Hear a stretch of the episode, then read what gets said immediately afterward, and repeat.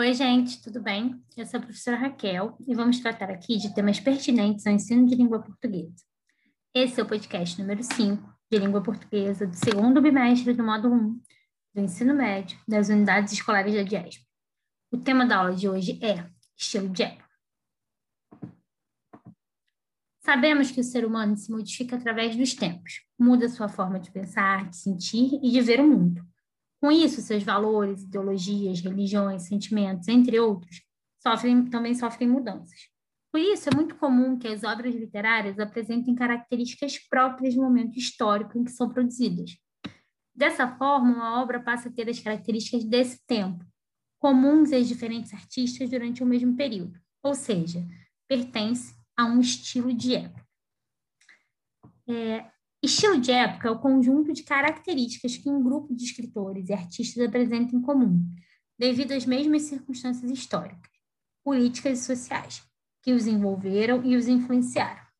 Apesar dos artistas de um mesmo tempo apresentarem características comuns, cada um escreve e expressa sua arte de acordo com seu próprio estilo, seguindo suas características né, pessoais, ou seja, seu estilo individual. Bom, você tem aí no seu material duas pinturas do período barroco. Gostaria que você as observasse. A arte barroca apresenta características bastante detalhistas, dramáticas e expressivas, que mexem com o emocional do espectador.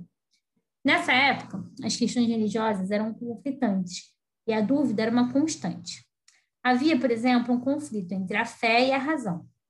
Note que a presença do claro escuro intensifica a noção de profundidade.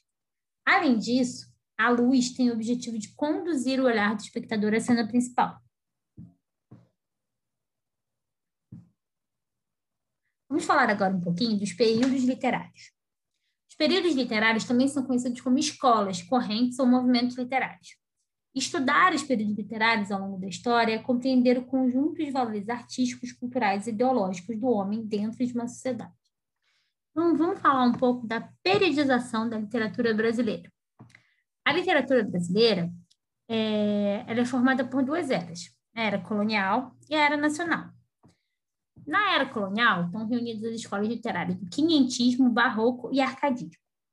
O quinhentismo, né, o marco desse movimento, dessa escola literária, é a Carta de Provas Caminha, 1500.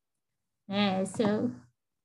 o sessentismo ou barroco é 1601 e a prosopopeia de Bento Teixeira, né? Aí é o marco.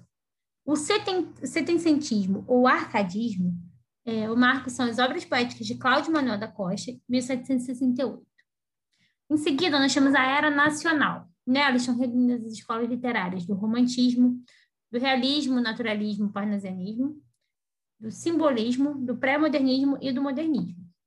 O romantismo, né, o marco, são os espíritos poéticos de saudade de Gonçalves de Magalhães, é, o ano de 1836. O realismo, naturalismo e parnasianismo, é, as memórias póstumas de Brás Cubas, de Machado de Assis, o Mulato, de Aloysio de Azevedo, é, as fanfarras de Teófilo Dias.